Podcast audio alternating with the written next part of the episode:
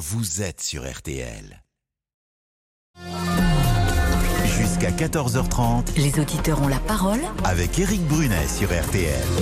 Le ministre de l'Intérieur est-il allé trop loin en disant que Karim Benzema était en lien notoire avec les frères musulmans? Philippe sera avec nous dans un instant. Qu'est-ce que vous en pensez, Philippe? Bonjour.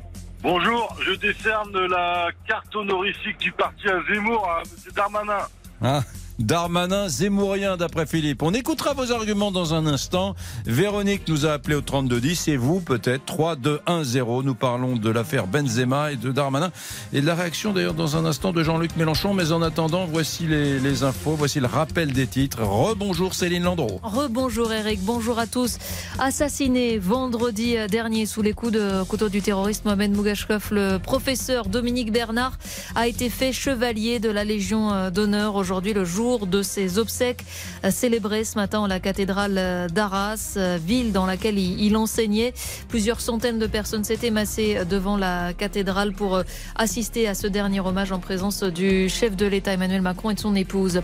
L'aide humanitaire tant attendue devrait pouvoir commencer à arriver demain dans le sud de la bande de Gaza, uniquement dans le sud d'ailleurs, après le feu vert donné par les autorités égyptiennes à l'issue de discussions avec le président américain Joe Biden et avec Israël.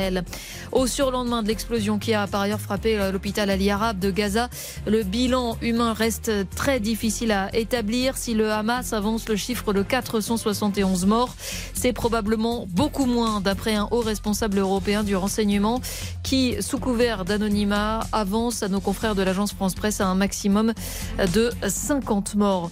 Et puis de nouvelles alertes à la bombe aujourd'hui encore dans le pays. Les aéroports de Nantes et Bordeaux ont dû être évacués ce matin. Évacuation aussi du château de Versailles et de plusieurs établissements euh, scolaires après euh, ces alertes de mauvaises blagues dont les auteurs doivent être punis, a insisté le garde des Sceaux, Éric Dupont-Moretti. La météo pour cet après-midi avec vous, euh, Peggy Broche, un temps perturbé à l'ouest comme à l'est. Exactement. Alors on va commencer par l'est hein, où on a toutes ces pluies qui remontent des Cévennes vers le nord-est. On va en retrouver encore hein, des averses orageuses localement avec de la grêle, avec du vent entre le Lyonnais cet après-midi et le nord-est. On a une zone orageuse également entre la région PACA et la Corse, tout ça avec beaucoup de vent. Et puis une autre zone sur l'ouest, vous l'avez dit, donc qui se met en place avec des orages ponctuellement entre la Bretagne, la Normandie et le sud-ouest. Le tout également accompagné de vent. Finalement là où c'est le plus calme, c'est sur les régions centrales, entre euh, le centre du pays, l'île de France, en remontant vers la frontière belge, où là on a quelques éclaircies et, et, juste quelques averses très localisées et plutôt rares. Le tout sous des températures plutôt douces encore hein, pour la saison cet après-midi. 18 à Rennes, 19 degrés à Rouen, 20 à La Rochelle, 21 à Paris, Tours et Clermont-Ferrand, 22 à Biarritz, 23 à Montpellier, 24 degrés à Agen, 25 à Ajaccio, 26 à Perpignan et la maximale 27 degrés à Bastia. Et demain? Bah Demain, on va retrouver un temps encore agité. Alors demain, on aura sept départements en vigilance orange euh, dans le sud-est pour pluie, inondation et vagues sur le littoral méditerranéen et en Corse dès minuit. Donc euh, tout ça va se mettre en place. C'est un épisode méditerranéen qui va se mettre en place avec des pluies soutenues sur l'est le matin. Déjà, ça va commencer cette nuit jusqu'à la matinée. C'est un épisode assez bref. On n'en parlera plus l'après-midi. Puis on a une autre zone pluvieuse qui va arriver par l'ouest le matin et qui va gagner une bonne partie de l'ouest du pays avec pareil des averses orageuses et beaucoup de vent sur la façade atlantique. Et entre les deux, entre l'île de France en allant vers euh, la Méditerranée, on retrouvera quelques éclaircies dans l'après-midi et des températures en légère baisse 16 à 19 sur le nord et 18 à 23 dans le sud. Merci beaucoup Peggy.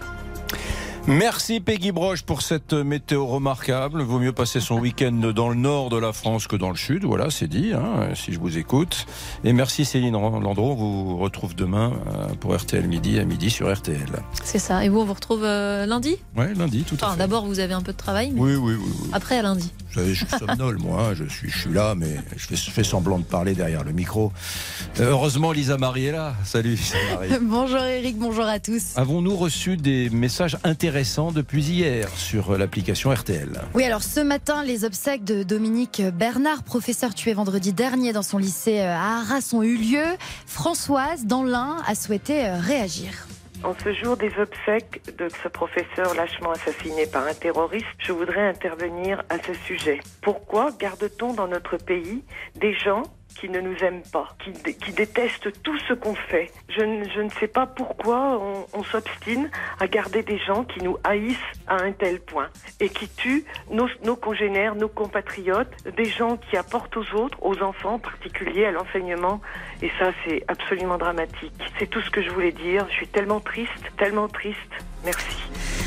François, auditeur d'Antibes, aimerait qu'au-delà des hommages et des paroles, il y ait des symboles forts face aux, victimes du terrorisme. Écoutez. Comment se fait-il qu'il y ait déjà un collège Arnaud Beltrame, un martyr, certes, et qu'il n'y ait pas encore de collège Samuel Paty, et peut-être bientôt un collège Dominique Bernard? Si on veut prouver que le terrorisme ne passera pas, il faut des preuves un peu plus importantes que des discours. Arnaud euh, euh, Belgrade, euh, gendarme tué par un terroriste à, Trèbes dans l'Aude en 2018, pour rappel. Et ce sera l'un de nos sujets aujourd'hui avec vous, chers auditeurs, la multiplication des fausses alertes à la bombe partout en France. Pour Achille, il faut sanctionner plus sévèrement les auteurs des fausses menaces. Bonjour RTL, euh, oui je vous appelle parce que voilà, je suis très choqué par la multiplication des, alertes à la bombe qui, ont lieu ces derniers jours. Heureusement qu'elles sont fausses, hein, mais clairement il faut être plus sévère avec les, ce que je pense, avec les auteurs et les petits rigolos qui s'amusent à faire, euh, ces fausses alertes. Euh, on a tous fait des blagues au téléphone quand on était petit ou, même plus grand, mais il faut avoir conscience que c'est très grave c'est absolument pas nécessaire dans ce contexte déjà très anxiogène. Va parler euh, de, ces fausses alertes à la bombe. Justement, on attend vos témoignages au 3 2 1 0. Et dans le répondeur, beaucoup plus léger enfin, des réactions sur Noël qui approche. C'est dans 66 jours à présent. Et même si le contexte est à se serrer un petit peu la ceinture, Catherine a la solution pour que ça reste un moment euh, mémorable en famille. Écoutez. Donc euh, nous également, nous faisons un tirage au sort. Donc euh, nous faisons un tirage au sort adulte et un tirage au sort euh, bébé, puisque le plus jeune des petits-enfants a deux ans et demi. Et puis le repas, ben, le repas on fera simple aussi, c'est plus histoire de se retrouver tous ensemble qu'autre chose. Donc ce sera raclette et chacun participera. Ce sera chez une personne qui a, qui a plus de place pour, pour recevoir tout le monde. On a prévu comme ça et tout le monde est ravi. Donc raclette pour la famille de Catherine pour ce Noël c'est une idée. Et puis moi, je trouve que ça, peut être très bien, très sympa. Why not? Marre des conformismes. C'est vrai, il y en a marre du chapon. Enfin, moi, j'aime pas le chapon en plus. Hein. J'en ai mangé une ou deux fois. Je je suis pas dingue. Euh, je trouve que la viande est un peu sèche. Voilà, parce que j'ose le dire. Donc raclette, ça m'irait très bien. Euh, on, va pas, on va continuer à revenir sur notre sujet, cette accusation par le ministre de l'Intérieur euh, qui accuse donc Karim Benzema d'être en lien notoire avec les frères musulmans. Euh, quelle est la, véritable nature de cette accusation, Lisa Marie? Alors, invité de, de CNews mardi soir, Gérald Darmanin a conclu son intervention par cette accusation envers Karim Benzema depuis euh, quelques semaines. Mm. Je m'intéresse particulièrement, M. Benzema est en lien, on le sait tous, notoire avec les frères musulmans. Nous attaquons à une hydre qui sont les frères musulmans parce qu'ils donnent un djihadisme d'atmosphère, comme le disait Gilles Kepel. Philippe est avec nous. Euh, vous nous appelez du, du Nord, 3210. Euh, bonjour Philippe. Rebonjour Philippe. Qu'est-ce qu'on peut, qu'est-ce que vous pensez de cette euh, accusation de Darmanin? Est-elle fondée? Bonjour. Bah, si elle est fondée, il faut déjà qu'il en amène la preuve ça lui apporte quoi de, dire ça sur euh, le plateau de CNews, qui en plus on connaît déjà la ligne éditorialiste? Donc euh, c'est quoi le c'est quoi le, but en fait? En fait, euh, le truc c'est qu'on n'est pas assez divisé, il faut en rajouter. Le climat, le climat, il n'est pas assez tendu, il faut en rajouter. L'islamophobie en France, elle n'est pas assez présente, il faut en rajouter. Je sais pas, c'est vous qui c'est vous qui pensez cela. Alors c'est vrai que on ne peut pas dire que le ministre de l'Intérieur étaye euh, beaucoup son, propos. Hein. Euh, au ministère de l'Intérieur, on a dit depuis des années, nous constatons une lente dérive des prises de position de Karim Benzema vers un islam dur, rigoriste, caractéristique de l'idéologie frériste, hein, les frères musulmans, consistant à diffuser les normes islamiques dans différents espaces de la société, notamment dans le sport. Voilà ce que, ce que dit le, le ministre de l'Intérieur et ses services Place Beauvau, euh, Philippe ben, Après qu'il ait dit ça, après qu'il ait, enfin, euh, qu'il ait dit ça à la télé, maintenant ça lui apporte quoi? C'est quoi le but? Ben, ça, ça servait à quoi de le dire à la télé? Hmm. Franchement. hormis taper sur un homme comme ça publiquement, que ce soit vrai ou faux, euh, je sais pas. Oui, mais attendez, Mais- attendez, attendez. S'il était vrai, s'il était vrai, attention, hein, que Karim Benzema soutienne euh, les frères musulmans, qui est une association considérée par certains, pas par tous, hein, mais par certains comme une, une association de nature terroriste, euh, il aurait bien fait de le mentionner. Euh, Si ça n'est pas le cas, ça serait une faute très grave de la part du ministre de l'Intérieur, bien sûr. Pourquoi il, pourquoi il aurait très bien fait de le mentionner? Est-ce que M. Benzema représente un danger pour la République? Bah, enfin, je sais pas euh, si un joueur de foot fait partie d'un mouvement terroriste euh, ou euh, soutient, pardon, un mouvement terroriste, un joueur de foot populaire qui prend, des, qui prend des options publiques et qui manifeste publiquement son opinion à travers des tweets qui sont lus par des millions de personnes, ça mérite d'être mentionné quand même. Si, moi, encore vais- une fois, si c'était le cas, je, je, je- moi je crois pas que ce soit le cas. Mais moi, moi- moi, je vais dériver un petit peu. Je vais dériver un petit peu. Euh, on a un, un gouvernement, d'accord, qui euh, soutient un pays colonisateur et qui interdit à des à des, euh, des manifestants de soutenir un peuple opprimé. Donc en fait, selon selon le cas, c'est valable ou ça l'est pas. mais, mais que- quel pays colonisateur? Vous parlez d'Israël? Ben, bien sûr. Enfin, il, il sou- il soutient Donc, Israël. donc, en, donc, en gros, donc en gros, parce que Monsieur Benzema, il a des affinités, peut-être ou pas, avec les frères musulmans. Et encore une fois, il y a le mot musulman, parce que Monsieur Darmanin transpire l'islamophobie. Hmm. Et après, faut pas oublier qu'il y a la loi migration qui va arriver aussi. Donc en fait, Monsieur Darmanin, tout l'eau qu'il peut apporter à son moulin pour étayer le- ce qui va nous sortir avec la loi immigration est bon à prendre. D'accord. Bon, très bien, c'est votre opinion. euh, c'est votre opinion. Je ne suis pas certain qu'on soit là-dedans. En plus, Gérald Darmanin, par euh, le- le- l'entremise de son grand-père, me semble-t-il, est, euh, enfin, dans sa famille quelqu'un qui est issu de l'immigration du Maghreb. Je suis pas certain que son propos ce soit euh, taper d'immigrés euh, vaille que vaille. Mais bon, peut-être que c'est votre opinion. Après tout, c'est possible que vous le perceviez comme cela. Mesdames, messieurs, vous nous appelez au 3210. Que pensez-vous de ce que dit euh, Philippe? Est-ce que l'intervention de Gérald Darmanin est infondée quand il accuse Karim Benzema un instant, on vous lira la réaction il y a quelques minutes de Jean-Luc Mélenchon. À tout de suite dans Les Auditeurs ont la parole sur RTL. Jusqu'à 14h30, Éric Brunet vous donne la parole sur RTL.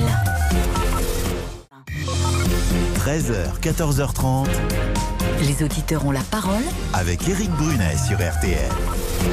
Il est 13h15 et nous parlons des accusations du ministre de l'Intérieur à l'endroit du joueur de football mythique qui joue désormais euh, en, en Arabie Saoudite, Karim Benzema.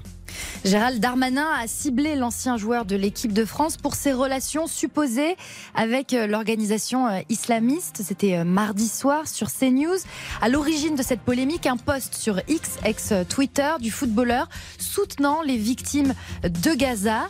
L'avocat de Karim Benzema était l'invité de RTL ce matin au micro d'Amandine Bego. Il a annoncé que Karim, Benzema allait porter plainte contre le locataire de la place Beauvau. On écoute un extrait. Formel, il n'a jamais eu le moindre lien avec les frères musulmans. C'est d'ailleurs une organisation dont il me disait hier au téléphone qu'il ne savait même pas exactement ce qu'elle était. Euh, enfin, on mérite mieux. Voilà, les, temps euh, sont terribles, Euh, il faut pas de surenchère, il faut pas d'instrumentalisation et c'est pourtant, me semble-t-il, ce qui se passe. Bien, euh, Véronique a fait le 32-10. Nous avons euh, écouté à l'instant tout à l'heure euh, Philippe qui trouvait que finalement il s'agissait pour le ministre de l'Intérieur de- de- d'exprimer une forme d'islamophobie. Partagez-vous cette opinion, ma chère Véronique? Bonjour, ma chère Véronique. Bonjour Eric. Je suis effarée par ce que je viens d'entendre, mais bon, une fois de plus, hein, parce que actuellement en France, euh, les gens qui sont pour la République, pour la France, sont effarés continuellement tous les jours.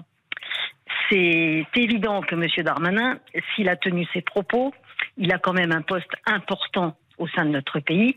Il est quand même chargé de la sécurité intérieure. Il n'a pas dit ça comme ça, euh, ça lui est pas passé par la tête par hasard. Il a quand même, à mon avis, des éléments. En plus, l'avocat dit euh, Monsieur Benzema ne sait pas euh, ce qu'est les. Oui, ok, mais euh, les avoir approchés ou prôner leurs idées, pour moi, c'est quasiment la même chose. Et c'est vrai qu'avec le tweet qu'il a fait, il prône les idées, effectivement, des frères musulmans qui sont derrière le Hamas. C'est une évidence. Donc, moi, quand j'entends ce matin l'enterrement de ce professeur à qui on a donné à titre posthume la Légion d'honneur, et que je vois que des gens qui prônent les bras armés des personnes qui ont tué ce professeur ont également la Légion d'honneur, ça me... moi j'ai un fils qui a la Légion d'honneur, qui est pilote de chasse, qui prend des risques. Il a la Légion d'honneur parce qu'il a des faits d'armes dans des pays où on est allé euh, effectivement euh, se combattre pour euh, supprimer Daesh, etc., pour mettre des peuples dans- en, en sécurité. Et je vois qu'un gars qui, excusez-moi de le dire, a bénéficié quand même de tout ce que la France a pu lui offrir, tourne la tête quand on a la Marseillaise, crache par terre, et maintenant soutient les actions du Hamas. Et lui, il a la, Légion d'honneur. Mais on va où là? On va où dans notre pays? Et je pense que M. Darmanin, comme disait euh, tout à l'heure Philippe, et qu'est-ce que ça fait? Pourquoi il en a parlé? Mais, mais, mais il est temps d'en parler. Il est temps de montrer du doigt les gens qui effectivement prônent cette haine. Nous, nous sommes un peuple d'amour, de paix, puisque nous avons accueilli énormément de gens. Ces personnes qui arrivent chez nous importent leur haine, leur guerre. Euh, moi, je dis, ceux qui sont concernés, qui se sentent concernés par tout ce qui se passe là-bas, mais qu'ils y aillent. Mais les hommes dit, Véronique, ukrainiens. Véronique, je, je vous écoute, mais euh, j'ai envie de dire, et c'est pas une façon de défendre euh, Benzema, Karim Benzema, mais j'ai envie de dire que il, il- il n'est pas illégal de détester la France ou de ne pas aimer la France. Vous dites, euh, nous, nous sommes un pays de générosité, de... mais euh, il n'est pas obligé, euh, Karim Benzema, d'a- d'aimer la République française. Il Ah, n'est pas obligé vous- de chanter la Marseillaise. Mais- mais- Ça n'est pas un suis- délit, je veux dire. Oui, oui, mais je suis ravie qu'il soit plus sur notre sol. Je vous le dis franchement, je suis ravie. Parce que, effectivement, des gens, ces personnes-là, 20 millions de followers en plus, euh, quand on entend, quand on voit ce qu'il écrit, c'est extrêmement dangereux. Mais alors vous êtes vous, jeunesse. Véronique, vous êtes, euh, euh, je, je vous écoute, vous avez cette position vis-à-vis de, par exemple, de tous les musulmans de France pour Ah appeler non, un chat ah un non, chat? ah non, non, vous n'êtes, Ah pas, non, une, vous n'êtes pas Ah, une femme islamophobe, comme on dit. Ah, pas du tout, ah, pas du tout. Moi, je, je- moi, je, connais et- et des personnes euh, qui sont euh, de, de religion musulmane, mais les femmes sont pas voilées, ils travaillent, les enfants sont extrêmement bien élevés, ils sont reconnaissants, ils aiment la France, mais ces gens-là sont une richesse, puisque la diversité est une richesse, mais pas la haine et la guerre, parce qu'ils importent ça chez nous. Pour eux, leur religion passe avant nos lois de la République. Comment voulez-vous qu'on qu'on fasse? Moi, les musulmans qui, qui sont conscients que, euh, que, que chez nous, ils ont, ils ils ont des avantages, ils ont des chances, et qui remercient la France pour ça, plutôt que de dire oui, vous nous aimez pas, de toute façon, vous nous considérez toujours comme des étrangers, comme machin, alors que ce sont eux déjà qui nous repoussent. Euh, moi, moi, j'en connais plein et qui sont intégrés. Ouais. Et pour moi, quand je les crois, quand je les croise, ils sont français. Véronique, j'entends votre discours, mais au fond, euh, Karim Benzema, qu'est-ce qu'il a fait contre la loi? Parce que je, je- je- je- j'essaie d'être un peu l'avocat Ah, de mais- Benzema. Il a son, le tweet, il dit toutes nos, pri- toutes nos prières pour les habitants de Gaza, victimes une fois de plus de ces bombardements injustes qui n'épargnent ni femmes ni enfants. Oui, effectivement, il a rien dit quand il y a eu Hum. les enfants et les Ben voilà. civils, 1500 Ben civils voilà. euh, égorgés Ben voilà. par le Hamas. C'est ce que vous et voulez que dire. n'a- et, et que n'a-t-il depuis? Fait un tweet en mettant fin à la polémique en disant euh, j'ai exactement les mêmes sentiments effectivement pour les Israéliens. Hmm. et fin de la polémique. Ce qu'il ne fait pas. Alors s'il le fait maintenant ça sera un petit peu bon je me rattrape au rideau hein. Et, et- voilà. Et, et c'est extrêmement dangereux. Quand on voit le nombre de gens qui l'impactent enfin voilà moi enfin, je suis effarée de voir, et je trouve très bien, mais bon, je ne suis pas persuadée que le gouvernement le fasse parce qu'ils ouvrent les yeux par rapport à l'insécurité que chaque Français vit aujourd'hui. Monsieur Darmanin a dit, les Français, vous devez faire attention. Ce qui signifie, on n'est pas capable de vous protéger, débrouillez-vous tout seul, démerdez-vous tout seul pour vous J'ai vu un sondage ce matin, 84% des Français redoutent, euh, enfin, sont très inquiets. Mais évidemment, mais, même, mais Attendez, même attendez, moi, Véronique, je vous, je vous garde sous le coude, si vous permettez cette expression euh, un tantinet grivoise, euh, enfin pas grivoise, mais voilà, on, va, on va pas, pas partir pour une seconde de, de pub, et on reviendra avec Véronique. Je, je suis en train de regarder, je suis effaré, il y a énormément d'appels, beaucoup, beaucoup d'appels sur Benzema, c'est un truc fou. Donc vous restez euh, dans les auditeurs ont la parole, mesdames, messieurs, on sera avec Véronique tout à l'heure, avec Jean-Pierre, avec Julien, avec Alexandre, à tout de suite. Les auditeurs ont la parole jusqu'à 14h30 sur RTL. Éric Brunet, Les auditeurs ont la parole sur RTL. Euh, J'étais scotché tout à l'heure parce que pendant qu'on on parlait avec Véronique, là, à la, fin de notre conversation, j'ai lu euh, le tweet qu'a fait Jean-Luc Mélenchon, Lisa Marie, sur, euh, sur l'affaire Benzema. Euh, il faut rappeler que euh, voilà, Gérald Darmanin, le ministre de l'Intérieur, a accusé Karim Benzema d'être en lien notoire avec les frères musulmans. Euh, et euh, Jean-Luc Mélenchon a répondu. Est-ce que vous pouvez lire ce tweet, s'il vous plaît? Alors, il a écrit Bonjour Monsieur Benzema, je ne vous connais pas et je ne sais rien du foot, mais le gouvernement et ses amis ont choisi de vous diaboliser. Ils vous traitent de français de papier. Avec de tels ennemis qui parlent avec de tels mots, vous devez être une personne remarquable, sans haine ethnique ou religieuse. Petit-fils de gens traités eux aussi de français de papier par les pétainistes qui retiraient leur papier à ceux qui étaient français depuis moins de 10 ans. Je sais que la France appartient à tous ceux qui la choisissent. Ceux qui nous insultent ne la méritent pas. Fin du tweet. Très bien. Allez, réaction. euh, qui est avec nous? Alexandre et Julien. Tiens, on va prendre Alexandre et Julien. Véronique reste euh, en embuscade. Euh, Alexandre, je vous écoute. Réaction à, à cette affaire Benzema. Oui, bonjour. Eh ben, encore une nouvelle fois, une affaire Benzema. Comme d'habitude, il y a toujours du Benzema dans l'air. Donc, pour faire de la polémique, il est toujours là. Bon, Mm. voilà. Moi, personnellement, bah, c'est- c'est quelqu'un que j'apprécie pas trop. Moi, contrairement à Mélenchon, je suis le foot et les joueurs de foot et de l'équipe de France et ceux qui la choisissent pour, pour jouer parce que jouer en Algérie, ça rapporte rien. Voilà. Oh, ça c'est dit. Euh, après, maintenant que Darmanin remette une couche là-dessus, bon, c'était peut-être pas nécessaire. De toute façon, euh, on sait très bien euh, les positions de, de Benzema. Et je pense que si Darmanin prend la parole, c'est qu'il a des éléments. Sinon, il se permettrait pas de, parler aussi fort. Voilà. Et puis, et puis derrière tout ça, bah, vous venez de le citer. le- alors le tweet de Mélenchon, voilà. Voilà. Alors lui, lui aussi, il est fantastique. Bah, il dit bien qu'il connaît rien au foot et qu'il connaît rien à Benzema, mais naturellement, comme ça va à l'encontre du, du, du gouvernement actuel, eh ben, il faut qu'il voilà, qu'il défende la veuve et l'orphelin et qu'il mette son grain de sel là-dedans. Voilà. Et puis naturellement, s'il savait pourquoi Benzema a choisi d'aller jouer en Arabie Saoudite et pourquoi il a choisi de jouer pour l'équipe de France, euh, bon, enfin bref. Voilà, ça, mon. Julien, je- je- Alexandre, restez là. Euh, je voudrais entendre euh, Julien sur le sujet. Donc, euh, Alexandre est de Metz. Julien, vous êtes de quel coin? Du nord de la France, je crois, Julien. Tout à fait, ouais, du Nord. On s'est déjà parlé. Euh, le tweet, le tweet de Mélenchon. Ah bah 100% d'accord avec euh, avec Jean-Luc euh, Mélenchon, 100% d'accord avec lui. Faire des accusations aussi graves concernant une personne connue et reconnue, soit on a des preuves, soit on se tait. Pour attendez, attendez. arguments. Grave. Enfin, il, il a pas dit que Benzema était un terroriste. Il a dit Ah qu'il était en, en, en amitié avec euh, un mouvement bien connu qui s'appelle les Frères musulmans, qui est né en Égypte et qui a eu, qui, qui, qui est très rigoriste sur la pratique de l'islam et qui euh, a parfois soutenu, euh, semble-t-il, des activités de nature terroriste. Enfin, on considère, par exemple, en Arabie Saoudite, que les Frères musulmans sont une activi- ont une activité de nature terroriste, me semble-t-il.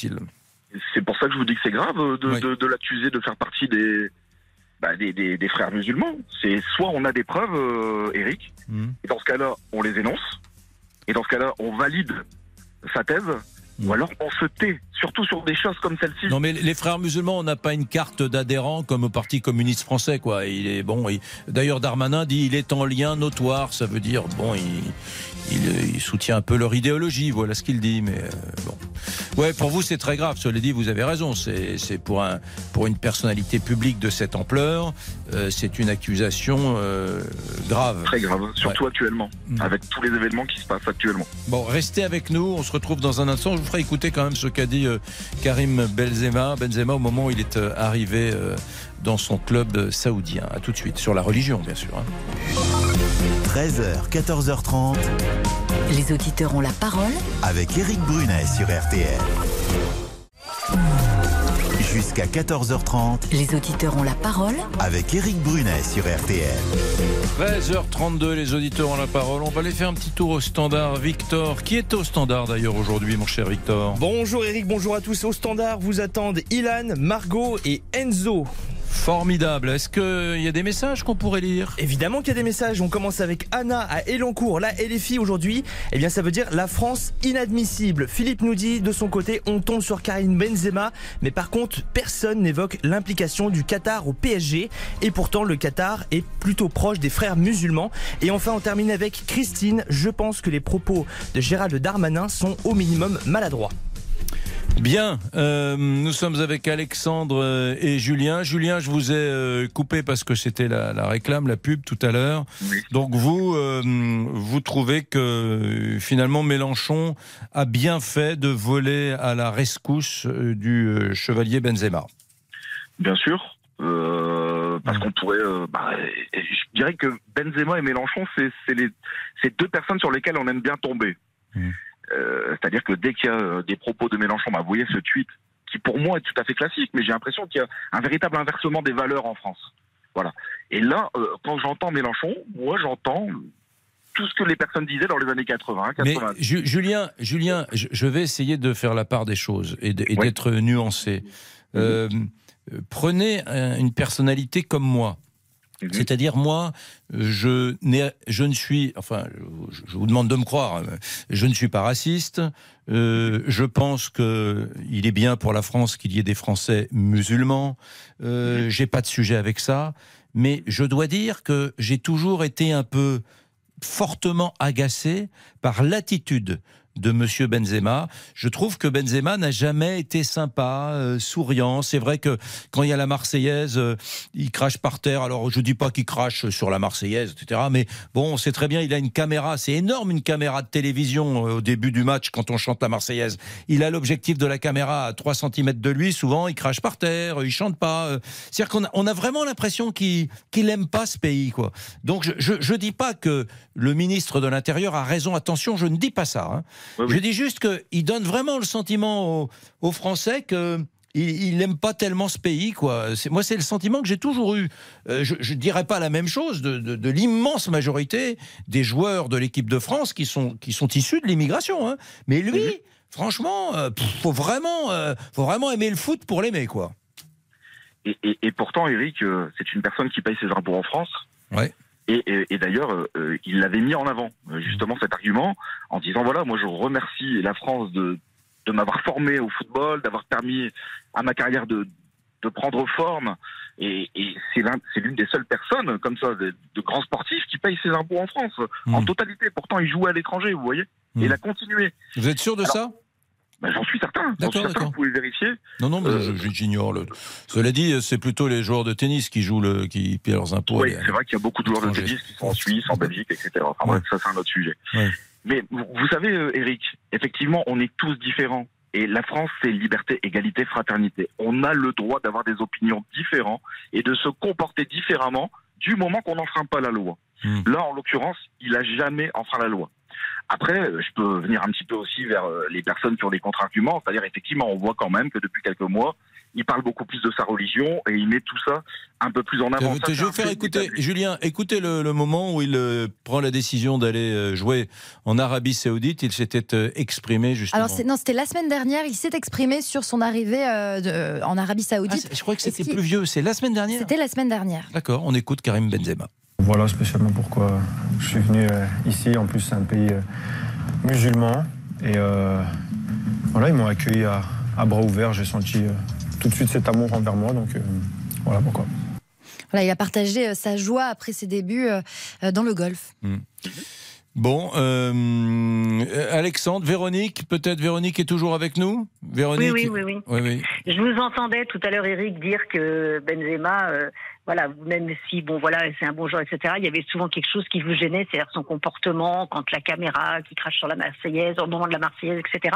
Et en fait, je pensais effectivement, il, il est le représentant de tous les musulmans qui se comportent mal en France et qui font énormément de tort à ceux qui sont intégrés, qui veulent s'intégrer et qui du coup beaucoup de gens euh, associent en fait parce qu'il y a des musulmans qui se comportent très bien, qui ne mmh. crachent pas sur la Marseillaise. Mais, peut-être, peut-être Véronique que c'est juste euh, un bad boy un peu maladroit, mais qui est pas du tout dans la dans la haine vis-à-vis de la France. J'en sais rien moi. Il y a des il y a des mmh. types euh, parfois. Moi j'ai un copain, j'ai un, bah copain, qui est pas du tout français musulman, mais qui fait toujours la gueule, qui est jamais content alors que c'est, alors qu'en fait, il est très gentil et tout le monde le prend pour une, une, une tête de voilà, alors qu'en réalité, c'est le plus, c'est le plus gentil des types. Donc peut-être qu'il Euh, a ce côté bad boy et qu'au fond, euh, au fond, oui, c'est pas, un méchant, a- j'en sais rien. euh, Eric, quand on a 20 millions de followers, alors soit il est complètement immature et c'est dommage pour lui parce qu'effectivement il se rend pas compte qu'il a un impact. Hmm. Et quand on a 20 millions de followers et qu'on gagne ce qu'on gagne, on, on a un peu la tête sur les épaules, on prend un peu de maturité et on arrête de faire ce genre de conneries. Hmm. Excusez-moi. Alexandre, même, euh, même question, Alexandre. Euh, Qu'est-ce que vous pensez de, de- de ce qu'a dit le ministre de l'Intérieur et, du, et surtout du savoir-être de Karim Benzema? Oh, il n'a jamais eu de savoir-être. Hmm. Moi, je vais partager euh, l'avis de votre auditrice. Effectivement, quand on est joueur de foot, quand on est médiatisé, comme vous le dites tout à l'heure, la caméra passe devant lui à 3 cm. Voilà. Mais il a toujours été comme ça. Et moi, je pense que c'est son fond. C'est pas du paraître ou du laisser croire. Pour moi, c'est son fond. Il est comme ça. Pour moi, il est comme ça. Et, et je le répète, il a choisi de jouer pour l'équipe de France parce qu'il savait qu'avec l'équipe de France, il pouvait gagner des compétitions. Il pouvait gagner avec l'Algérie, il pouvait gagner aussi la Cannes. Mais ça s'arrête là. Hmm. Le prestige n'est pas le même. Le pas le même, prestige ouais. n'est pas le même. Jean-Pierre nous appelle de Lyon également. On quitte Metz, Le Mans, euh, Bourg-en-Bresse pour aller à Lyon. Bonjour Jean-Pierre. Bonjour. bonjour. Jean-Pierre, oui. Benzema, Bonjour. le cas Benzema. Que pense Jean-Pierre du cas Benzema? Alors je dis simplement aujourd'hui, si vous voulez, je trouve euh, très anormal et très sc- scandaleux ce que M. Dermarin euh, comment, a dit sur Benzema, Ah. de le traiter presque d'islamiste. Mais le propos n'est pas là.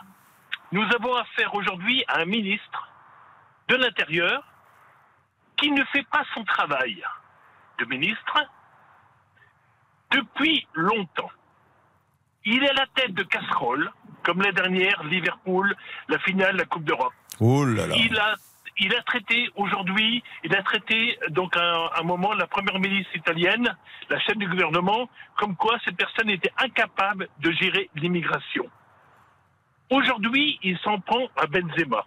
Aujourd'hui, nous sommes confrontés à des graves, des, gra- des graves problèmes de meurtres de professeurs, de gens qui sont fichés S, qui ne sont pas reconduits. Ce monsieur prétend que les règlements, la loi ne permet pas, donc si vous voulez, le retour de ces gens-là dans leur pays. Alors qu'il existe des lois et qu'il est incapable aujourd'hui de les appliquer. Alors qu'il fasse d'abord son travail de ministre, pour lequel on le paye, pour lequel il doit nous rendre des comptes, et de, de- comment dire, et on met aussi des résultats, avant de traiter Benzema d'islamique. Je C'est vrai, vous, vous avez raison Ouais. sur un point, euh, Jean-Pierre. Moi, j'ai rien contre Gérald Darmanin, bon, mais c'est vrai que ce qui avait été fait, les mensonges qui avaient été sortis par le ministre de l'Intérieur au moment du match de Champions League au Stade de France et les exactions qui, avaient, qui s'en étaient euh, suivies avaient été scandaleux, quoi. À, accuser les, les supporters étrangers, britanniques et espagnols. À RTL, on avait eu des coups de fil de, de supporters du Real Madrid qui étaient rentrés huit jours après. Les, les, les mômes, les gamins qui avaient fait le voyage avec les parents à Paris Exactement. étaient traumatisés, traumatisés par ce qui s'était Voilà. passé. Et leur mettre tout ça sur le dos. Euh, au- en particulier aux supporters britanniques, c'était une façon de dire c'est pas de notre faute, nous les Français, on a été impeccables, qui était juste un, un mensonge. Là-dessus, euh. Gérald Darmanin a menti, c'est indéniable. Exactement. Et moi, je ne suis pas, je suis pas responsable. Il a dit, je ne suis pas responsable. Alors qu'il était l'un des principaux responsables. Ouais. Alors ça comment se fait-il que ce monsieur qui ne fait pas son travail, qui aujourd'hui, si vous voulez, revendique, oh là là, ça y est, on va faire une nouvelle loi que, contre l'immigration, vous allez voir, on va pouvoir, les- on va pouvoir les, comment les islamiques, on va pouvoir les renvoyer et compagnie, parce que aujourd'hui, mais ah, attendez, qu'il fasse d'abord son travail, qu'il utilise des lois qui, qui, comment, qui le permettent de le faire, Mhm. et qui démontre, qui démontre des résultats, avant si- de s'en prendre à Benzema. faut avant tout signer des, des conventions avec les pays euh, dont sont issus ces immigrés clandestins dont vous parlez. Parce que si, je ne sais pas, le Maroc Ou la Tunisie ou, ou le Pakistan ne veulent pas reprendre euh, ces clandestins, eh bien on peut faire toutes les lois qu'on veut en France, ils resteront sur le sol français. C'est la difficulté technique de ce sujet, euh, de l'immigration clandestine. Il est 13h42, mesdames, messieurs, que va-t-il se passer, Lisa Marie, dans les prochaines secondes? Eh bien, nous allons parler de ces euh, fausses alertes à la bombe en série dans les aéroports, dans les monuments, dans les lycées, des mauvaises blagues qui alimentent un climat d'inquiétude déjà très tendu. Alors, on vous pose la question faut-il être plus sévère avec les auteurs? À tout de suite. Envoyez-nous vos messages sur l'application RTL ou appelez-nous au 3210. 50 centimes la minute. Les auditeurs ont la parole avec Éric Brunet sur RTL. Et le château de Versailles, et le Louvre, et les collèges, et les lycées, et les établissements qui ferment pour cause d'alerte à la bombe bidon. Euh, Il y a des gens qui s'amusent. hein. Oui, je peux vous citer euh, ce matin, cinq établissements scolaires de Toulouse ont été euh, évacués après là aussi des alertes à la bombe, dont le lycée Victor Hugo à Colomiers. C'était mon lycée. Ouais. Et oui, il a été évacué.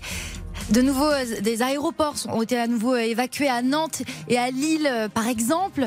Euh, donc, si dans l'immense majorité des cas, ces alertes à la bombe sont infondées, elles nécessitent à chaque fois un processus d'évacuation et l'intervention des forces de l'ordre, dont les équipes de déminage. Très bien, on va prendre allez, beaucoup d'appels. Déjà, Cédric. Cédric est à Bourg-en-Bresse. Bonjour, mon cher Cédric. Bonjour Eric. Alors déjà, on dit pas Bourg- Bourg-en-Bresse, on dit Bourg-en-Bresse. Bourg-en-Bresse. Bourg-en-Bresse. Voilà. Merci de me reprendre. On met un K à la place du G dans la prononciation. Bourg, Voilà. ah ouais, on dit Bourg-en-Bresse. Ouais, Bourg-en-Bresse quand même. Alors, Donc, ça- voilà. donc on est dans l'Ain, ça, vous voyez, je suis déjà euh, à, Ah, ça, demi- c'est à demi pardonné. Ouais, on est dans le 01, mesdames, messieurs. Le 01. Exactement. Le premier département de France. Bon. Donc, Euh, qu'est-ce que, euh, bon, est-ce que dans votre département, il y a aussi des alertes à la bombe? Alors, euh, à ma connaissance, il n'y en a pas eu. Hum Euh, alors après, on a Rhône-Alpes à côté. Alors, euh, je ne sais pas s'il y en a eu en... Enfin, on est en région Rhône-Alpes-Auvergne. Oui, il y en a forcément eu à Lyon. Alors là, je suis sûr. Exactement. Ouais. Après, dans mon département en tant que tel, dans l'Ain, je suis pas convaincu qu'il y en ait eu. En tout cas, j'ai pas su. Moi, j'ai une fille au collège. Alors, effectivement, ça fait. c'est pas que ça angoisse, mais on se pose des questions parce que, euh, enfin, déjà, ceux qui font ça, bien souvent, il n'y a pas plus d'alerte à la bombe, enfin il n'y a pas plus de bombes qu'il y a autre chose. C'est euh, souvent un amusement, mais je pense que vraiment il faudrait qu'ils soient punis sévèrement ces gens-là, déjà Mhm. si on les retrouve. Et euh, à côté de ça, euh, ce qui est inquiétant, c'est à force d'appeler au loup, eh ben, le jour où il y aura vraiment un problème et qu'on n'y croira pas, c'est peut-être là qu'il y aura euh, un très gros problème. Et c'est ça qui est inquiétant en fait, puisque pour le reste, de toute manière, on sait qu'on est dans un climat euh, difficile, un climat terroriste, et que tout peut arriver n'importe où. Avant, on pensait que c'était dans les grandes villes, mais maintenant, ça arrive aussi dans les villages, dans les petites et moyennes villes. Donc ça devient compliqué. Moi personnellement, je sais que j'ai préparé mes enfants à ça, c'est-à-dire que s'il va arriver quelque chose, euh, je leur en ai parlé, je leur ai donné euh, la conduite à, à tenir. en Ah fait. bon? Mais qu'avez-vous Ah ouais. dit à vos enfants alors, Cédric? Alors, j'ai simplement expliqué à mes quel, filles. quel âge ont vos enfants, vos filles? 13 ans la grande et 7 ans la petite. Vous avez dit 13 ans? 13 ans et 7 ans. ouais. D'accord. Que, que leur avez-vous dit alors? Alors, j'aurais expliqué que en cas comme ça d'intrusion, qu'elles écoutent bien les euh, professeurs, c'est-à-dire euh, qu'elles écoutent les professeurs, qu'elles écoutent euh, là où on leur demande d'aller, il faut qu'elles aillent. Si elles ont la possibilité de s'enfuir, elles s'enfuient. Si elles sont coincées, soit elles se cachent, elles coupent le téléphone pour la grande, elle ne pleure pas, elle ne crie pas, elle se couche par terre et elle fait la morte. C'est terrible de dire ça à ses enfants. Mais, mais c'est absolument terrible.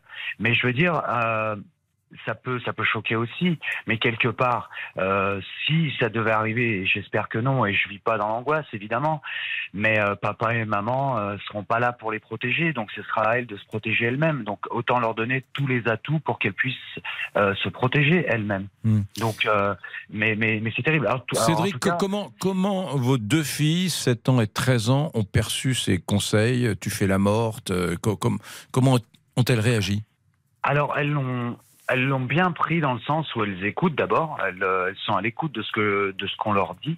Et euh, je les protège, c'est-à-dire elles savent qu'il se passe des choses. En plus, au collège, ils en parlent. Elles savent euh, euh, comment. je les protège de tout ça. Il n'y a pas d'image. Chez nous, les chaînes info, elles sont bloquées. Euh, Il y a, y a les seules infos qu'on a, c'est à la radio. Parce qu'on peut se faire nos propres images, c'est déjà moins moins angoissant. Et euh, mais elles l'ont elles l'ont elles l'ont plutôt bien pris. Elles n'ont pas peur justement parce que parce qu'on les prépare. On les prépare au pire en leur expliquant que ça ne peut pas arriver. Vous voyez ce que je veux dire? Votre histoire, elle me fait penser, euh, bien sûr, à ce qui se passe dans les établissements scolaires des pays qui sont euh, en guerre. Je pense notamment, bon, je pense à Israël, où euh, il y a sans arrêt des, des, alertes, attentats comme ça, qui sont organisés dans les écoles pour que les, les petits ou les collégiens soient habitués, qu'ils sachent quoi faire en cas de, de véritable bombardement. Et je pense que de la même manière, et également à Gaza, d'ailleurs, également à Gaza, où c'est peut-être moins organisé parce qu'aujourd'hui à Gaza c'est plus difficile euh, matériellement, mais où de toute façon on grandit avec euh, présent à l'esprit l'idée qu'on peut être bombardé à tout instant. Quoi. Et là, vous, me racontez un peu la même chose alors que vous êtes dans l'Ain, à Bourg-en-Bresse, à Bourg-en-Bresse on en parle maintenant, mais euh, je, je, vu le climat actuel de tension qui, je pense, va s'accroître, euh, c'est pas exclu, je pense, qu'en France, tôt ou tard, on fasse ce genre d'exercice. Mais je crois que vous avez raison. Il y, a déjà des exercices euh, alerte attentat dans les écoles, mais je crois qu'on va être dans une euh, culture qui va s'installer où euh, il y aura le danger qui sera présent, enfin en tout cas beaucoup plus qu'il ne l'est aujourd'hui, qu'il ne l'était hier, à mon avis. Hein. Exactement on pourrait appeler ça l'israélisation de la société française. Euh, voilà, on va vivre avec euh, des, exercices euh, antiterroristes fréquents dans les écoles, dans les entreprises, dans les établissements de toute nature, parce que il faut prévenir le danger et que le danger va peut-être être plus fréquent désormais qu'il ne l'était avant. Voilà, mesdames, messieurs, à part ça, ça va vous? Ouais, bof, moyen. Allez, on se retrouve dans une minute après la, la minute de réclame. Éric Brunet vous donne la parole sur RT. 13h, 14h30. Les auditeurs ont la parole avec Éric Brunet sur RTL. Faut-il être plus sévère avec les auteurs de fausses alertes à la bombe? Une dizaine d'aéroports, le château de Versailles à trois reprises, le Louvre, 160 établissements scolaires depuis la rentrée. D'ailleurs, comment on, comment on peut les choper, ces auteurs de fausses alertes à la bombe, Lisa Marie? Alors, il y a des enquêtes. Alors, ce qu'il faut savoir, c'est que euh, c'est souvent des, mineurs, dans, les cas euh, notamment des établissements scolaires. Donc, ces ados, ils se rencontrent euh, parfois sur des forums de jeux vidéo avant bien de monter des opérations de vol de mots de passe de collégiens pour pirater les espaces de certains établissements. Ils créent aussi des fausses adresses mail, mais ça on peut remonter. La difficulté c'est quand ça passe par le dark web où là euh, voilà c'est un petit peu plus compliqué pour les retrouver, mais euh, évidemment euh, tout est mis en œuvre pour les retrouver. D'ailleurs le ministre de la Justice Éric Dupont-Moretti a averti hier que les petits guignols, je cite, auteurs de fausses alertes seraient retrouvés et punis. Pascal a fait le 3210, il est à Bourges. Mon cher Pascal, bonjour. Bonjour Eric, bonjour Eric, bonjour à tous. Euh, bien écoutez, c'est vrai que quand j'entends vos informations, on n'a qu'une envie, c'est de sévir, quel que soit l'âge, je dirais, des, des ces délinquants, parce que ça met en cause euh, du danger et ça met aussi en cause des finances. Hmm. Moi, je ferai rembourser par leurs parents tout le coût de ce déplacement, de ce dispositif, de cette sécurité. Je ferai directement payer le coût aux parents. Croyez-moi, les parents, s'ils étaient... Pascal, Pascal, Pascal, Pascal, je vous interromps car en ce moment même, il y a une évacuation au château de Versailles. La quatrième depuis samedi. La quatrième en moins d'une semaine. Évacuation complète des dizaines de milliers, en tout cas des milliers de visiteurs qui sont venus du monde entier, qui ont payé leurs billets, qui ont fait 5, 10 heures d'avion pour peut-être assouvir un rêve, le rêve d'une vie, voir ce prestigieux château de Versailles. Ils sont arrivés, et transports en commun franciliens qui sont pas toujours terribles. Bref, ils arrivent au château de Versailles ce matin, sous la pluie, on les dégage. Voilà, terminé. Quatrième évacuation de, de la semaine. À vous, Pascal. Eh bien, écoutez, je suis pas surpris, hein, mais bon, il faut à tout prix trouver, remonter directement la filière de façon à trouver quels sont ces instigateurs.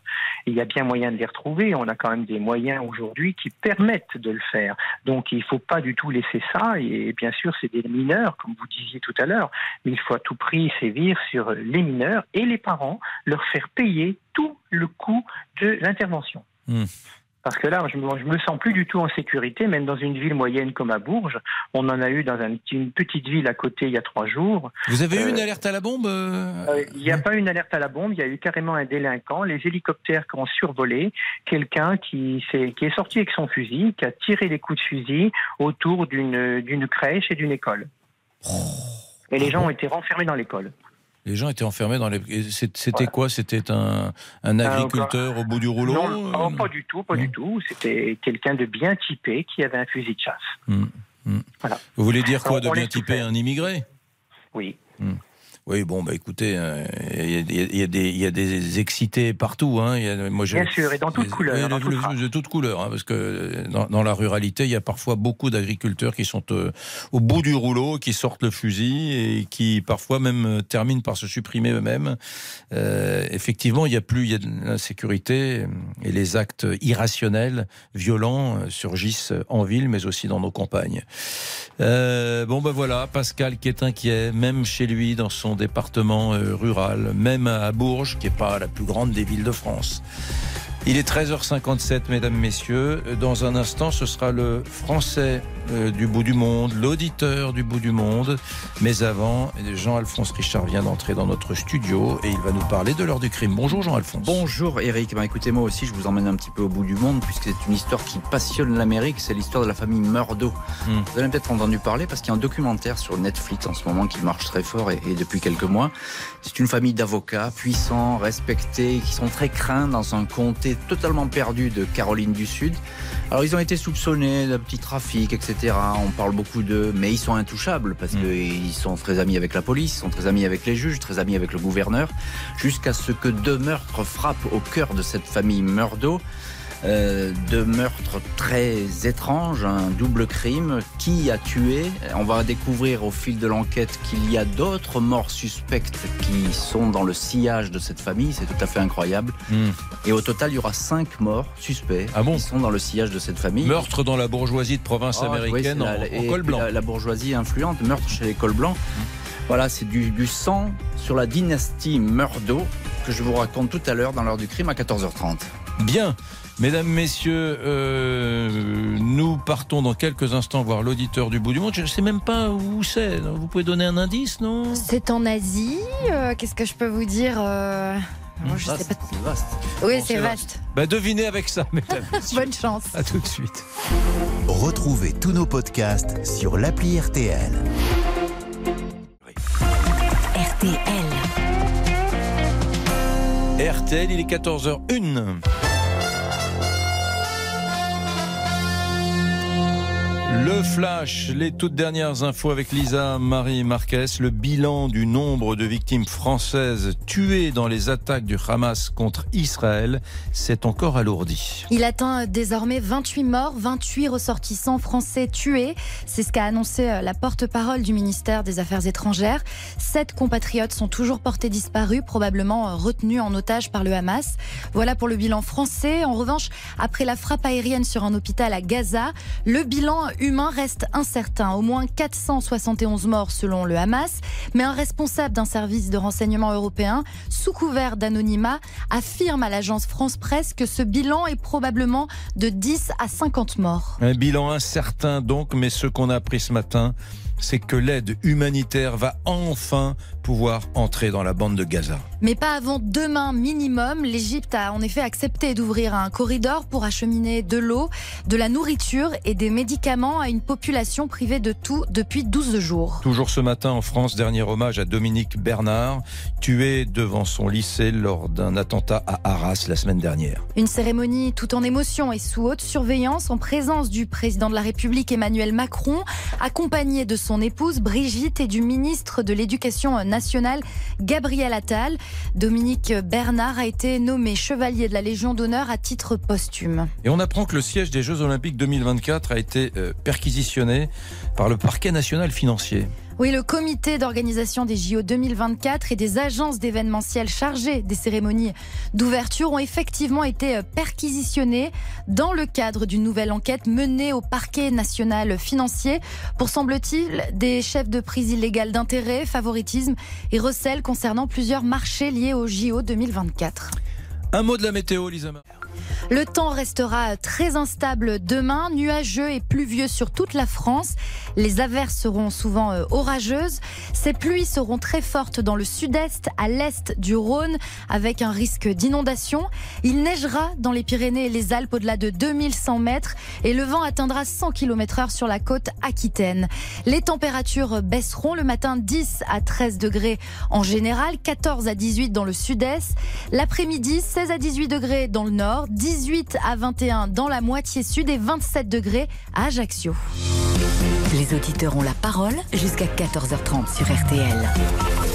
Éric Brunet. L'auditrice du monde du bout du monde s'appelle Carole, elle est très loin, elle est à Singapour, mesdames, messieurs, ville-État au sud de l'Asie.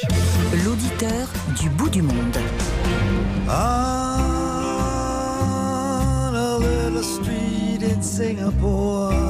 Bob Dylan qui chante euh, Singapour, effectivement. Carole, bonjour. Bonjour. Merci d'être avec nous. Bon, alors on ne sait pas grand-chose de Singapour. C'est une ville-État. Hein. C'est pas un grand pays. C'est tout petit euh, géographiquement. C'est bien ça? Ah oui, c'est tout petit. 30 minutes pour faire le, le tour. Enfin, le, pour faire, oui, pour faire le tour. C'est, très propre. Il y a des tours. C'est très propre. Et alors on dit que si on est pris à écraser un mégot par terre ou des chewing-gums euh, sur le trottoir, on peut avoir des, des amendes faramineuses et ça peut même se terminer en prison. C'est vrai? Ben, je n'ai pas essayé, donc je, je ne sais pas, mais oui, il y a beaucoup, beaucoup de règles, ça c'est sûr. Euh, ouais, et du coup, c'est très propre. C'est très propre. Vrai. Du coup, c'est très propre. Il n'y a pas de miracle. Et oui. Euh, racontez-nous alors Singapour, euh, que faites-vous là-bas? Racontez-nous la vie, faites-nous un peu rêver parce qu'on est un peu dans la grisaille aujourd'hui en France. hein. Ah oui, surtout, on écoute les infos. Euh, Alors, je vais essayer hein, de vous faire une petite carte postale. Euh, donc, Singapour, c'est- donc en Asie c'est- c'est c'est un climat tropical. Donc, c'est euh, l'été toute l'année. Après, c'est assez humide. hein, il pleut beaucoup. La- le climat est chaud et humide. Donc, il faut aimer euh, ce type de climat. Euh, après, la ville de Singapour, elle est, elle est très belle parce que les- l'espace est partagé entre des forêts tropicales et, euh, et la ville. Donc, tout est vraiment mélangé euh, et très harmonieux on peut en trouver, mais malgré une, une petite surface, finalement, on peut trouver beaucoup d'espaces verts et se balader euh, énormément. Et la Donc, plage? euh, La plage? Il y a la plage, euh, il y a la, les- les- on peut faire des randonnées. euh, après, il n'y a pas vraiment de montagne, hein, mais, euh, mais on peut faire des randonnées. Et oui, il y a la plage, en effet. Il y a un petit peu tout. C'est une, c'est un pays assez riche, euh, Singapour? Oui. Oui, oui. C'est très riche et c'est aussi très cher d'y habiter. Il faut le savoir. Qu'est- qu'est- Qu'est-ce que vous faites là-bas, vous? Alors moi, je suis enseignante dans une école internationale. J'enseigne le français. D'accord. Voilà. Et vous y êtes depuis euh, longtemps? C'est ma troisième année. D'accord. Qu'est-ce qu'on fait le week-end à, à Singapour? On peut voyager, on peut sortir de Singapour. Il y a des vols partout. Euh, On peut aller en Thaïlande pour le week-end, on peut aller en Malaisie pour le week-end, on peut aller à Bali en quelques heures. C'est euh, même dès qu'on a un long week-end, on peut on peut s'évader. Là, on est en Australie pour la semaine, donc c'est. euh, Attendez, attendez, attendez, attendez, attendez, attendez, attendez, on arrête tout là. Là, vous êtes, nous vous parlez de Singapour, mais en ce moment, à cette minute-là, vous êtes en Australie? Tout à fait, je suis à Perth. Donc je suis, j'avais une petite semaine de vacances et donc avec mon mari et mon, mon enfant, nous sommes allés euh, passer une semaine en Australie. Tout à fait. D'accord. Ouais. Euh, Donc, donc, quelle heure Voilà. est-il chez vous là? Vous êtes aux antipodes, hein? Alors il est 8 heures, 8 20 heures, heures. 20 heures, 20 heures, d'accord. Ah oui, Ouais, euh, ouais. donc c'est un, oui, c'est un aéroport, c'est un, c'est un hub finalement, euh, Singapour, qui vous permet de rayonner sur Oui. toute la. la- Et, et quand vous ne quittez pas, quand vous ne quittez pas Singapour, euh, que faites-vous le week-end? Ça dépend. euh, on, on se- on se balade beaucoup. euh, on va, on va marcher un petit peu. Le, Dans la, fo- surtout dans la en fameuse forêt euh, tropicale. Voilà, il y a beaucoup de parcs euh, protégés. hein. Euh, on va aussi euh, parfois en ville parce qu'on peut aussi se retrouver en plein centre avec grands immeubles. Il y a plein de plein de, de magasins. c'est vraiment très urbanisé aussi. Donc il y, a, il y a vraiment de tout. C'est c'est ouais. C'est un côté, je- c'est un côté New York, Singapour. Enfin, la, la ville, c'est- tout est en verticalité? Ouais, c'est un côté New York, mais pas, pas, pas totalement, parce qu'il y a beaucoup, il y a, comme je vous le disais, il y a, il y a beaucoup, il y a, il y a un centre où il y a beaucoup de, de grands immeubles, mais il y a aussi beaucoup d'endroits où c'est, il y a des arbres, c'est vert, ça, ça, c'est à taille humaine en fait. Donc c'est pas, euh, on se sent pas oppressé euh, euh, dans un tout petit espace, quoi. Il y a toujours quand même de, on peut respirer. Et Carole, Voilà. vous êtes originaire de quelle région en France? Alors je suis or- originaire de, du sud-ouest de la France, de Pau. Ah, Mais je sentais un petit accent, moi. Béarn. Petit accent, ouais. Un petit accent léger du sud-ouest comme on aime. Qu'est-ce que vous mangez là-bas? Bah, je mange tout ce que je veux. Il y a les cuisines du monde entier. On peut, on peut, on peut manger tout ce qu'on veut à Singapour. On trouve tout. Il On n'y a trouve pas une spécialité, euh, il y a pas une spécialité de Singapour dans la gastronomie locale? Il y a des, oui, il y a des, ils aiment bien le, le poulet avec le riz. Ça, c'est, ils en mangent beaucoup. Euh, des plats, des plats assez épicés. Euh, c'est, c'est, c'est un mélange, vraiment un mélange de cuisine. Donc, on peut manger. Il y a beaucoup de nourriture indienne parce qu'il y a une grande influence de la, la cuisine indienne. Donc, la cuisine indienne est très très bonne à Singapour. Euh, on peut manger chinois aussi. C'est comme c'est un, un mélange de cultures. On peut aussi trouver de très bons restaurants français, des restaurants espagnols. Euh, Il y, a, il y a tout. On peut vraiment trouver de tout. Donc Ouais. ça, c'est, pas mal. Ouais. Elisa Marie? Quel regard vous portez, euh, Carole, sur euh, la situation en France? Vous savez, euh, vous êtes, en- vous êtes enseignante, vous, vous n'avez jamais enseigné, je crois, en France. Euh, non, j'ai, je n'ai jamais enseigné en France. J'ai enseigné en Angleterre, en, en Égypte, en Corée du Sud et en- à Singapour. Ah je oui. n'ai jamais été dans le système euh, euh, euh, et je, je, je n'y, je n'irai pas. Et pourquoi vous, ne voulez me- pas enseigner en. France? Euh, ben, ça ne m'est jamais venu à l'idée parce que j'ai trouvé, je me suis épanouie, euh, je me suis énormément épanouie dans mon travail dans les écoles internationales où on a beaucoup d'opportunités de, Mm. de se former. C'est, on on est, on n'a pas un, un poste pour la vie. Si on travaille, c'est une entreprise. En fait, les écoles internationales, c'est des petites Oui. entreprises, donc euh, on, on doit prouver tout le temps qu'on, évolue en tant qu'enseignant, votre, etc. Votre collègue, si je puis dire, Dominique Bernard, prof de, ouais. de français au nord de notre pays, à Arras, qui a Mm. été assassiné. Quel, quel regard vous jetez sur cette actualité, sur les difficultés que traverse la France? Ben, ça me ça me choque énormément. Je me dis mais c'est incroyable, c'est triste parce que c'est il y a des, des enseignants quand même qui donnent leur enseigner c'est quand même une vocation et donc on on donne beaucoup de sa personne quand on est dans une salle de classe. Euh, quand on aime son métier, on, on donne beaucoup de notre énergie, de, qui on est. Donc quand on entend ce genre de choses, c'est euh, vraiment triste, choquant, et euh, il n'y a pas de mots pour, décrire ça. Et c'est là aussi que moi, je me, je me sens, enfin, je sens que j'ai vraiment. C'est pas normal de ressentir ça, mais je me dis, j'ai vraiment beaucoup de chance Mm. dans les milieux où je suis, parce que je, je, tra- je suis privilégiée Oui, vous, vous de tra- travailler à l'étranger. Vous êtes privilégié de travailler à l'étranger. C'est terrible d'entendre des Français. D'être enseignante à l'étranger. hein. C'est- C'est terrible d'entendre des profs de Ah français oui, oui. qui vous disent j'ai de la chance de ne pas travailler en France. C'est- C'est c'est dingue. Quel est le regard que jettent les habitants de Singapour sur notre pays? Ils le connaissent pas, ils s'en fichent. euh, pour pour pour pour eux, a- vous êtes une européenne point barre ou c'est plus précis que ça? Non, les, les Asiatiques sont bons. Les Sing- Singapouriens, je peux parler de Singapour, hein, Mm. euh, ils sont très fiers de leur culture, de leur éducation aussi, de leur système éducatif qui est, qui est quand même très académique. Hein. Mm. Euh, ils en sont très fiers de, de leur pays. Après, ils adorent le, la, voilà, le, le côté, le, le côté, les clichés français, la musique, les chansons. euh, ça, c'est quelque chose qui a, qui, Ils connaissent les chanteurs français Qui, connaissent-ils quoi je, Aznavour? Ah oui, oui, Aznavour, tous- tous les classiques que nous, on ne connaît même plus.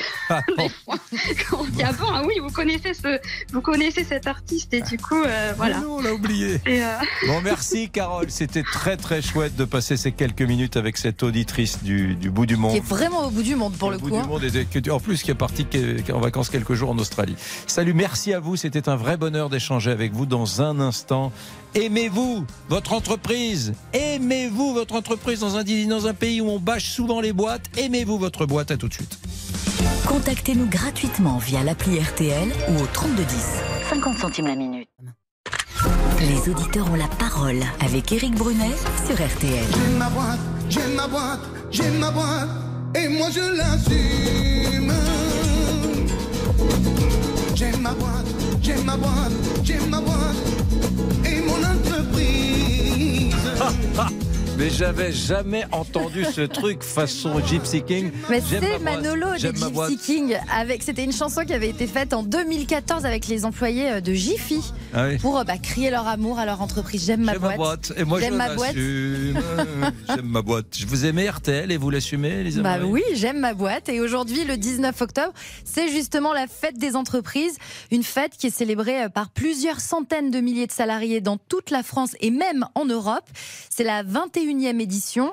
Et le slogan, vous l'avez entendu, c'est J'aime ma boîte. J'aime ma boîte. Et J'aime m'y ma boîte. J'aime ma boîte. Et moi, je l'assume. Bon, c'est formidable. Eh ben, Écoutez, on passe notre vie dans cette- ce pays où l'affrontement social est devenu la norme, on passe notre vie à parler des entreprises toujours de façon négative. Et vrai. ça m'est insupportable. Moi, j'aime ma boîte. Voilà, mesdames, messieurs. Bon, allez, on va prendre Baptiste au 3, 2, 1, 0. Il a appelé RTL, les auditeurs ont la parole. Bonjour, Baptiste. Bonjour. Est-ce que, Baptiste aime sa boîte? Oui. oui, oui. Ouais, vous avez quel âge et vous êtes dans quel coin de France, Baptiste? Euh, moi, j'ai 23 ans et euh, je viens de Beauvais. Beauvais, d'accord. Euh, Alors oui, racontez-moi pourquoi vous aimez votre votre boîte, votre entreprise? Bah, parce que c'est une boîte qui m'a donné ma chance. Euh, Enfin, moi, j'ai aucun diplôme dans le domaine. Je suis tourneur fraiseur et je suis en train de devenir technicien de maintenance. Euh, j'ai aucun diplôme dans le domaine et ils m'ont donné ma chance de me former en interne, euh, de me former aussi dans des organismes de formation. Ils m'ont fait confiance, quoi. Ah oui, ils vous ont ils vous ont financé des, formations. C'est vrai que c'est une belle preuve de confiance. Alors quand on est dans une boîte où il y a 200 000, euh, quand on travaille chez Enedis, bon une forme. Mais quand on est dans une PME. Quand le patron consacre euh, de l'argent euh, pour une formation, c'est un sacré engagement quand même, hein Ah, une sacrée ça, preuve. pour une société de cette taille-là, ouais, c'est un investissement. C'est, il compte sur moi derrière. Quoi. Ouais. Ça veut dire qu'il vous a fait évoluer professionnellement, vous, vous, vous montez en compétences Oui, oui, oui, oui. Là, il me, il me qualifie, euh, des augmentations de salaire. Enfin voilà quoi. Il me, il me responsabilise, il me prouve leur confiance. Quoi. Ce qui est fabuleux, c'est de monter en compétences, Baptiste, parce que vous rentrez dans une entreprise avec un certain niveau, vous travaillez tous les jours, bon, et puis une formation derrière qui débouche sur un emploi plus qualifié, ça change tout. Ça veut dire que vous Ah bah, montez en compétences, que c'est gratifiant, qu'un jour vous pourrez peut-être euh, prétendre à un autre, une autre fonction, être mieux payé. C'est c'est quand même énorme, ça. hein. Ah complètement, complètement. Moi, je le prends vraiment comme une chance. hein. Moi, quand je vois le monde actuel du travail, euh, enfin voilà. Il y a patron des jalousies dans votre entreprise? Euh, ça arrive. Ouais. Ça Ouais. arrive, euh, les anciens qui comprennent pas vraiment euh, pourquoi on m'a payé une formation à moi et pas à eux. Enfin voilà. Après, euh, Et- ils misent sur la jeunesse entre guillemets. Oui, mise sur la jeunesse. Quelle relation euh, vous avez avec votre patron C'est votre, c'est un- c'est un- votre- c'est devenu votre ami avec le temps ou il y a toujours cette distance euh, Euh, bah, il y a toujours cette distance parce que c'est un patron qui a deux sociétés, une dans l'Oise et une en région parisienne. hum Donc euh, il essaye de- d'imposer quand même une certaine distance, que ça, pas d'amitié. Vous voyez ce que je veux D'accord. dire? Ouais. Pas d'amitié, mais du, mais du respect, quoi. Voilà, c'est ça, du respect. Après, Mm. nous, on est, on est la plus petite boîte qu'il est, on est 17. Euh, À Noël, toujours le repas de Noël, euh, les petits chèques cadeaux. Enfin, vous voyez, dès qu'il peut faire un petit geste où on se sent en famille, il le fait. Ben ouais, alors voilà, euh, quand on est dans cette journée, Elisa Marie, euh, j'aime ma boîte, voilà Baptiste qui dit, moi j'aime ma boîte parce que, voilà, il est attaché à la dimension un peu familiale, proche de, de l'entreprise. Vous, euh, euh, vous êtes dans quelle activité moi, je suis rentré en tant que tourneur fraiseur. Oui, d'accord. Donc, euh, tout ce qui est installation de machines, tout ça chez des clients. Oui, Euh, et puis, bah, là, maintenant, je suis en train d'évoluer en tant qu'électricien pour devenir technicien de maintenance. technicien de maintenance dans, dans l'entreprise qui fabrique quel type de matériel? Euh, alors, euh, ça, ça, ça, ça divers et varié. hein. On, fa- on travaille avec des fabricants de tuiles, de placots, de. Enfin, D'accord, d'accord, on fait de la pièce unitaire en fait. On n'a pas, c'est pas pour nous. euh, on fabrique pas les pièces pour nous. d'accord, On a compris. des demandes clients. On ressent que Baptiste se sent bien dans sa boîte parce que quand on parle des entreprises, on en parle mal parce qu'on parle du mal-être des salariés. Alors que là, quand on a un, Toujours, mais voilà, c'est un truc de- un salarié qui se sent bien, il a des perspectives. C'est un peu un truc de journaliste. Alors attention, hein, y y Il y, a y un réel mal-être de. des vrais mal-être, euh, mais faut pas réduire le monde de l'entreprise à ça. Absolument pas. Bon, euh, on marque une petite pause. On se retrouve tout de suite après avec euh, Thierry. Tiens, il nous dira s'il aime sa boîte. Et vous, aimez-vous votre boîte? À tout de suite, 3, 2, 1, 0, RTL. Les auditeurs ont la parole jusqu'à 14h30 sur RTL. Eric. Les auditeurs ont la parole avec Éric Brunet sur RTL. J'aime ma boîte. J'aimerais bien que Damien, qui est dans la régie des auditeurs ont la parole sur RTL, rejoue la chanson de, des Gypsy Kings, là, de De Manolo. Manolo, des De Manolo, Gypsy j'aime ma boîte. J'aime ma boîte, j'aime ma boîte, j'aime ma boîte, et moi je l'assume. J'aime ma boîte, j'aime ma boîte, j'aime ma boîte, et mon entreprise. Ah, J'aime ma boîte et mon entreprise. Mais oui, bon sang, on va pas parler tout le temps de l'entreprise sous des, sous des angles négatifs. Bon sang, il y a quand même de temps en temps du bonheur dans les entreprises et dans les boîtes. Baptiste était avec nous il y a quelques instants. On va prendre Thierry maintenant.